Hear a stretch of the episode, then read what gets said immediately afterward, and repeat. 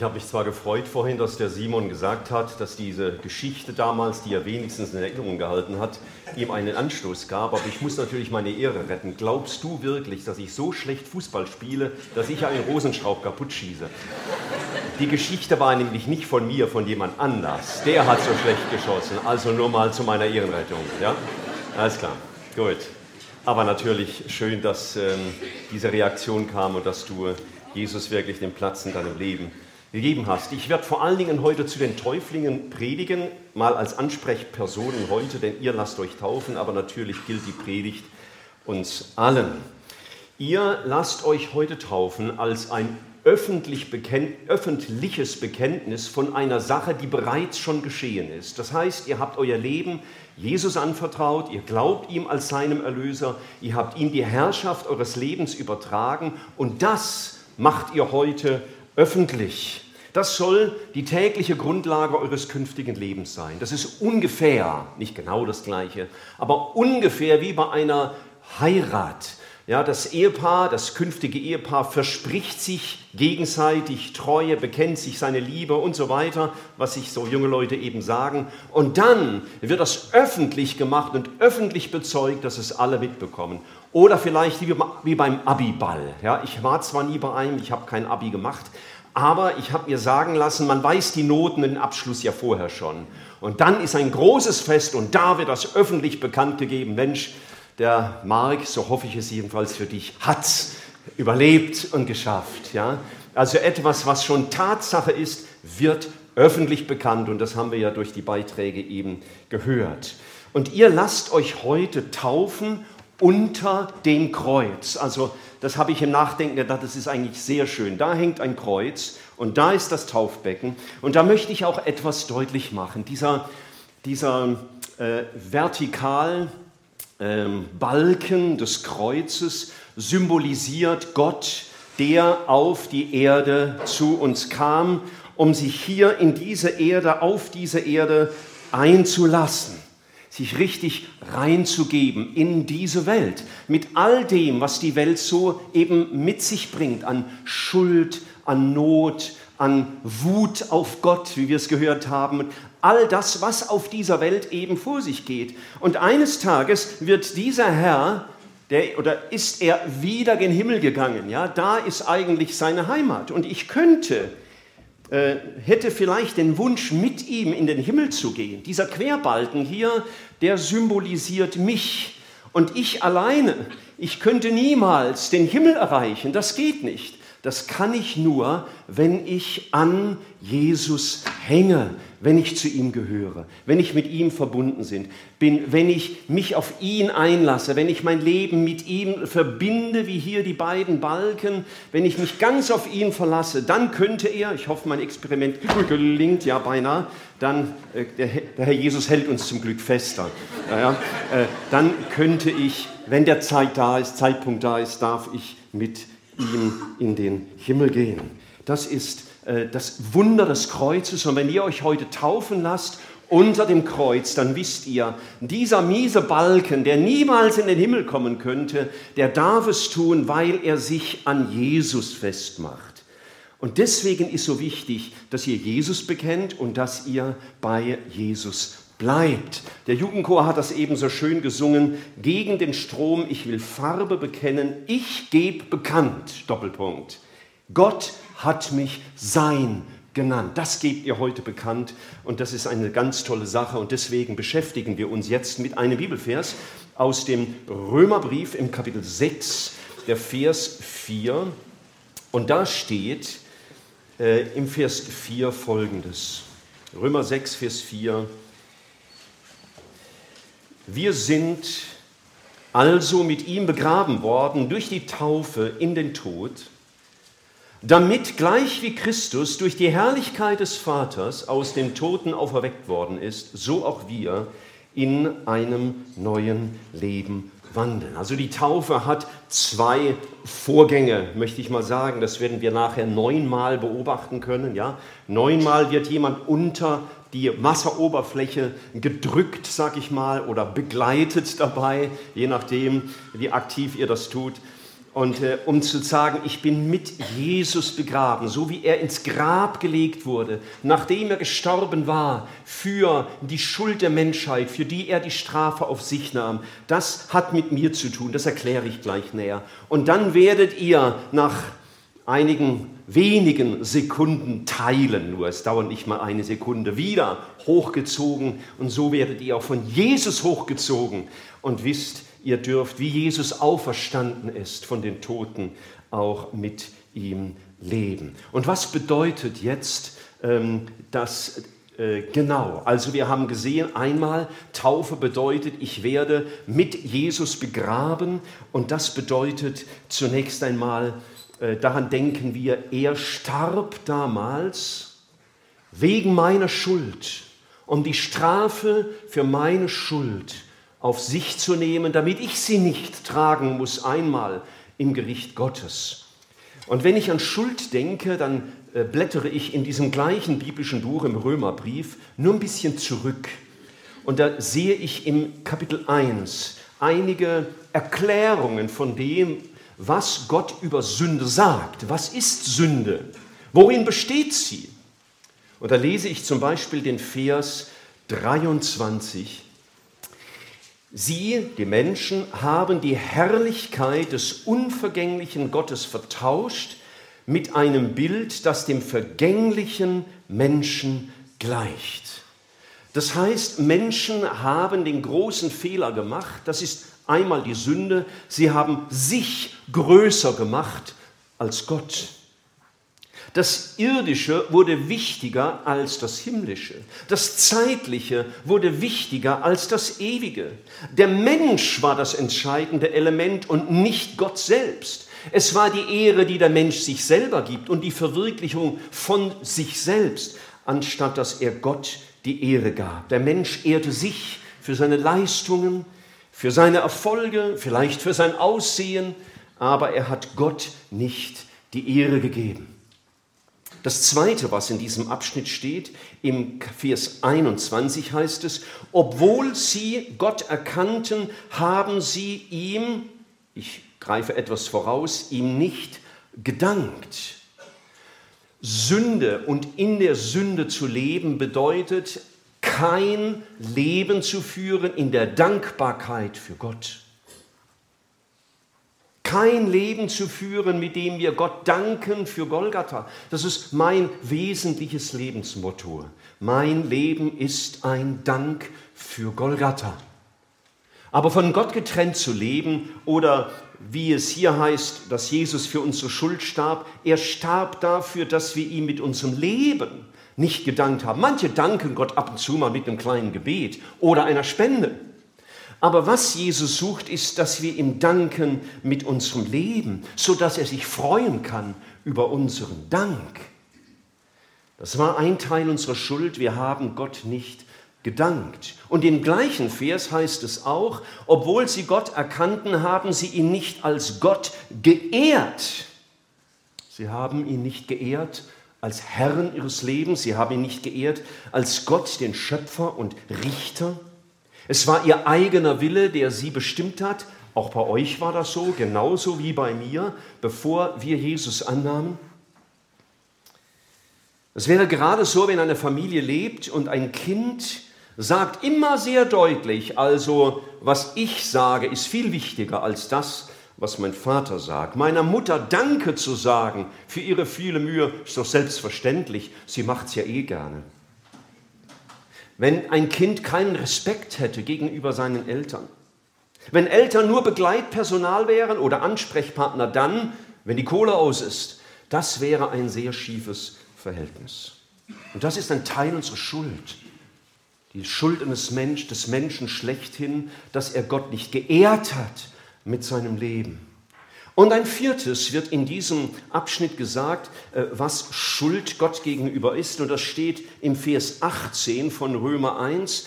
Da heißt es so, es wird geoffenbart, Gottes Zorn von Himmel über alle Gottlosigkeit und Ungerechtigkeit der Menschen, welche die Wahrheit durch Ungerechtigkeit ersetzen.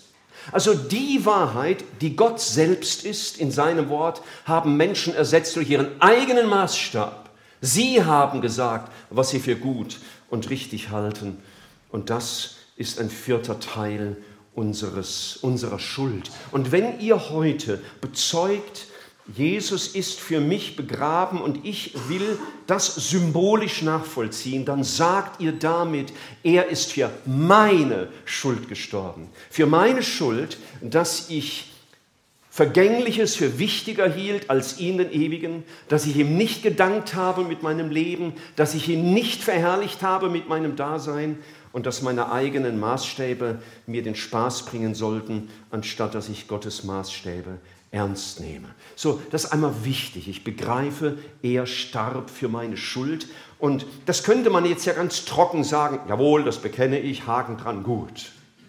Aber indem ihr eine Handlung vollzieht, der Taufe, weil Jesus das einmal so gesagt hat, ähm, macht ihr deutlich, ich akzeptiere das für mein Leben. Wenn ich mit Christus gestorben bin oder er anstelle von mir gestorben ist, dann will ich heute durch die Taufe deutlich machen, ich anerkenne das an, dass Jesus hat sterben müssen für meine Schuld. Stell dir vor, wenn Gott so rigoros an die Seite geschoben wird und missachtet wird und übergangen wird und vergessen wird und ignoriert wird, vielleicht gar nicht mal aktiv bekämpft oder gehasst. Und wir würden so leben, unser Leben lang. Und eines Tages stehen wir vor Gott. Eines Tages geht es darum, dass die Plätze für den Himmel vergeben werden. Dann müsste Gott zu euch auch sagen, du hast mich dein Leben lang ignoriert, du hast mich auf die Seite geschoben, du hast dich für wichtiger gehalten als mich. Und jetzt muss ich dir auch sagen, ich kenne dich nicht. Du kannst keinen Platz haben in meinem Himmel, in meiner Ewigkeit, denn du hast mich dein Leben lang ignoriert und deswegen ignoriere ich dich jetzt auch. Du hast mich nicht bekannt, du hast mich nicht ernst genommen und deswegen ist das das Urteil über dein Leben. Das bekennt ihr. Ja? Wir hätten verdient, dass Jesus uns übergeht, wenn eines Tages die Plätze für den Himmel vergeben werden. Was ihr aber auch tut, indem ihr euch taufen lasst, ist, ihr nehmt dankbar an, dass er an eurer Stelle ans Kreuz ist dieser, dieses Kreuz im Original damals, oder vielleicht, weil im Himmel hätte euch gegolten, da hätte der Mark sterben müssen für seine Schuld, da hätte die Miriam leiden müssen, ewig von Gott getrennt sein müssen, wegen ihrer Schuld. Und ihr nehmt das heute dankbar in Anspruch. Jesus ist für mich gestorben. Er hat meine Schuld bezahlt. Das hat der Chor vorhin gesungen. Das ist ein richtiger Ohrwurm für mich geworden, seit wir das im Chor gesungen haben. Er bezahlt für dich. Dein Leben ist ihm wichtig. Er bezahlt für dich, dass er dich liebt, ist sein einziger Grund. Die Strafe hat mal einer im Alten Testament schon geschrieben, die Strafe lag auf ihm, damit wir Frieden hätten. Die Strafe für meine Schuld, dass das Irdische wichtiger war als das Himmlische. Dass wir ihm nicht gedankt haben mit unserem Leben, ihn nicht geehrt haben und unsere eigenen Maßstäbe für wichtiger hielten als das, was Gott sagt. Und ihr bekennt das heute und damit bekennt ihr noch etwas. Nicht nur, er hat meine Schuld getragen, denn ihr, darf ich mal so sagen, ihr habt Jesus nicht nur eure Schuld übertragen, sondern was ihr heute öffentlich bekennt, ist, an diesem Kreuz hänge ich. Mein Leben, mein Wille, meine Ehre, meine Ziele, meine Überzeugungen von mir selbst, meine Wahrheiten, die gebe ich heute ab da hänge ich. Nicht nur meine Schuld, sondern ich mit meinem ganzen Leben. Mit Christus gestorben und begraben zu sein, bedeutet eben nicht nur, ich gebe das ab, was mir unangenehm ist, was mir vielleicht den Himmel verschließt und was mein Gewissen belastet, sondern ich gebe ihm die Herrschaft für mein Leben. Und schau, ich probiere es nicht noch einmal. Wenn jetzt Jesus dich hochziehen. Ja, wenn, wenn er in den Himmel gehen würde, dann würdest du dranhängen, dann würdest du dich an ihn klammern, du würdest ihm gehören, du würdest bei ihm sein. Und nicht, weil du so toll bist, kommst du in den Himmel, sondern weil du dich an Jesus hängst. Weil du ihm dein Leben übertragen hast. Weil du zu seiner Ehre leben willst. Wir sind mit Christus gestorben. Äh, vor vielen Jahren hatten wir mal eine Taufe und dann hat ein damals junges Mädchen, vielleicht auch so 18, die hat das so ausgedrückt, ich habe mein altes Leben an den Nagel gehängt. So hat sie es damals ausgedrückt. Das dürft ihr heute bezeugen. Dass ihr heute sagt, wie es der Paulus mal geschrieben hat in einem Brief an die Galater im Kapitel 6, im Vers 14. Er sagt, von mir sei es fern, mich zu rühmen als nur des Kreuzes von Jesus Christus, meines Herrn, durch das mir die Welt gekreuzigt ist und ich der Welt. Das Alte hat, glaube ich, weiß nicht, wer das vorhin gelesen hat, der Marc oder einer von euch, das Alte ist vergangen, siehe, Neues ist geworden. Das bekennt ihr heute und nur wenn dein Leben, und das gilt uns allen, nur wenn dein Leben an Jesus hängt, mit deiner Schuld, aber auch wenn, nur wenn die Herrschaft des Lebens, deine ganze Person ihm übertragen ist, nur wenn du an Jesus hängst, kannst du eines Tages in Gottes Ewigkeit sein. Und ich wünsche alle, die diesen Schritt noch nicht getan haben, die das wissen, aber noch zögern, das begreifen, wenn ich nicht an Jesus hänge, werde ich für immer betrogen sein. Nun, ich komme auf die zweite äh, Sache zu sprechen. Das habe ich vergessen weiter zu blättern. Das passiert mir immer wieder. Ja, ich hänge mein altes Leben ans Kreuz. Wir kommen zum zweiten Teil mit Jesus auferstanden. Das ist ja die andere große Wahrheit mit Jesus auferstanden. Warum ist das Christen so wichtig? Es gibt äh, Menschen, die bestreiten es, dass Jesus auferstanden ist. Dass einer stirbt, naja, das ist ja nichts Besonderes. Aber dass er wieder auferstanden ist, meine Güte, das ist ja kaum vorstellbar. Aber schau, wenn Jesu Tod das Ende der Geschichte wäre, dann bliebe ich in großer Verzweiflung zurück, wie damals die Jünger. Die Jünger, die Jesus umgeben haben, haben miterlebt, Jesus wird ans Kreuz genagelt. Er hat ihnen x-fach gesagt, ich werde wieder auferstehen. Aber das hatten sie irgendwie gar nicht so richtig verinnerlicht.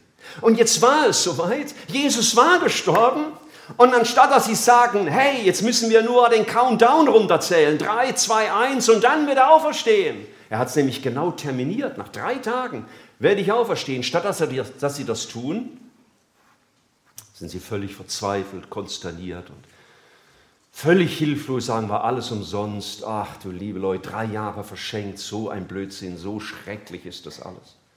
So wird es mir auch gehen. Wenn ich nicht wüsste, Jesus ist auferstanden, dann hätte ich für meinen Glauben, dann hätte ich für meine Ewigkeit genauso wenig Hoffnung wie für den Simon, wenn wir ihn nachher unter Wasser drücken würden und vergessen würden, ihn wieder hochzuholen. Eines ohne das andere macht nicht viel Sinn. Warum ist das so wichtig? Schaut dadurch, dass Jesus wieder aus dem Grab kam, wieder auferstand, hat er uns sagen können, der Vater im Himmel hat das Opfer, das ich gebracht habe, mit der Hingabe meines Lebens für euch. Der Vater hat dieses Opfer anerkannt. Es gibt in der Bibel eine Stelle, die, die liebe ich sehr. Da muss ich immer aufpassen, dass meine Fantasie nicht allzu sehr mit mir durchgeht.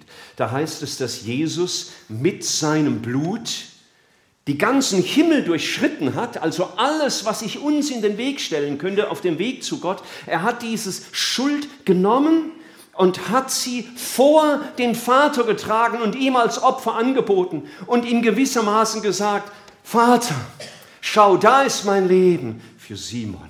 Da ist mein Blut für den Mark. Da ist meine Hingabe für die Tabea und für die Mirjam und für die Tisi und für die Annika und für die Veronika und für den Peter und für den Benjamin und es heißt in der Bibel mal, dass er immer da für uns betet. Er kennt uns ja mit Namen. Verstehst du? Da ist er mit seinem Blut vor Jesus, vor den Vater getreten. Und der Vater hat dieses Opfer angenommen. Und deswegen war es so wichtig, dass Jesus zurückkommt, um uns das klar zu sagen. Jubelt mit mir, der Vater hat mein Opfer angenommen.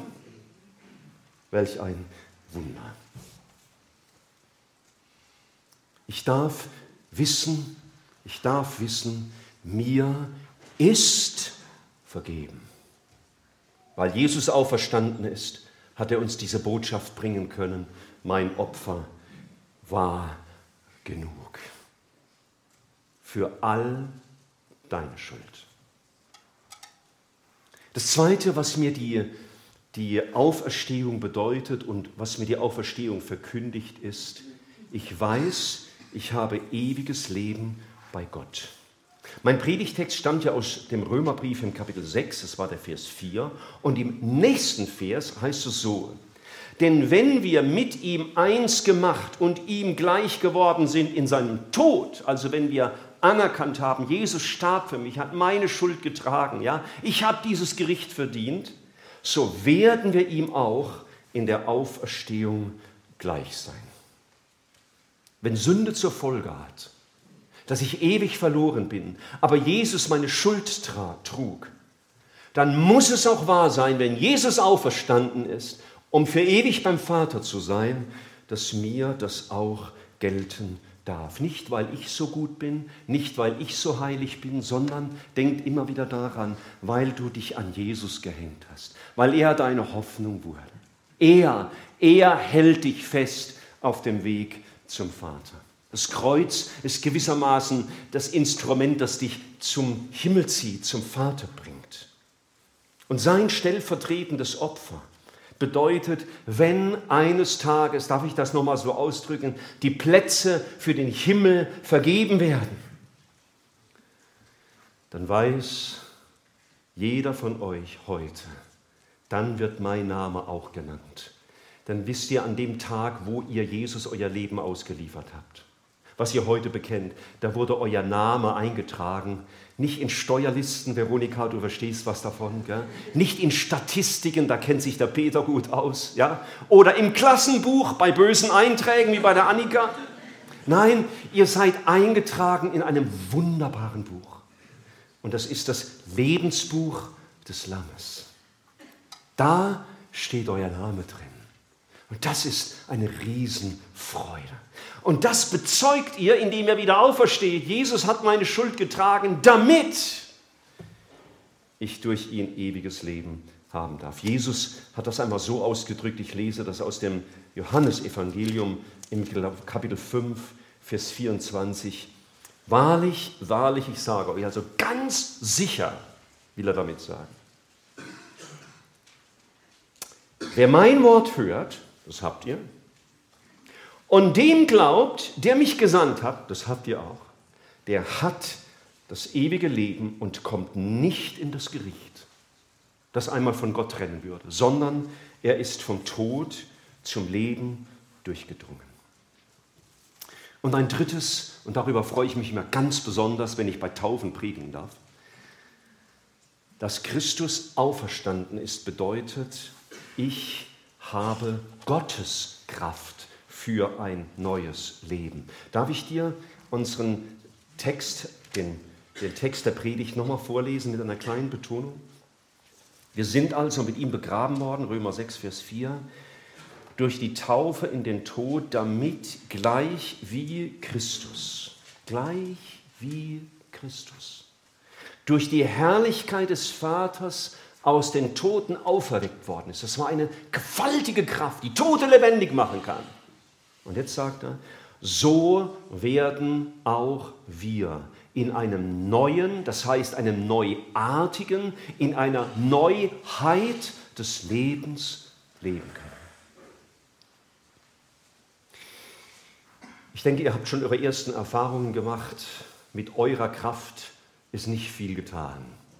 Mit meinem Entschluss, jetzt mache ich es aber besser. Hört besser damit auf. Sagt das nie wieder. Es bringt erstens gar nichts und zweitens ist es schon wieder die falsche Perspektive. Denn euer Ich mache es besser hängt jetzt auch da. Und ihr vertraut auf das Kreuz und ihr sagt, Jesus, du musst es besser machen bei mir, sonst wird das nichts. Wenn du nicht aus mir einen neuen Menschen machst, wenn du meinen Charakter nicht heiligst und veränderst, wenn du mir nicht hilfst, geduldig zu sein und barmherzig und was immer dir fehlt, wenn du das nicht machst, dann hätte ich mich nicht bekehren müssen. Es würde mich ja nur in die größte Verzweiflung bringen, wenn Gott zu mir sagen, zu dir sagen würde, Peter, ich habe dir all deine Schuld vergessen, jetzt fangen wir wieder bei Null an, aber jetzt machst du es besser. Verpasst die Chance nicht, vermass es nicht nochmal. Da wäre der arme Peter überfordert, weil der Anspruch Gottes viel zu hoch ist. Und deswegen, Auferstehung bedeutet, ich habe Kraft für ein neues Leben um eben nicht mehr zu leben, ich bin größer als Gott und das Irdische ist größer als das, das Himmlische, sondern ich darf jetzt leben, Herr, ich lebe für dich, du bist größer als ich.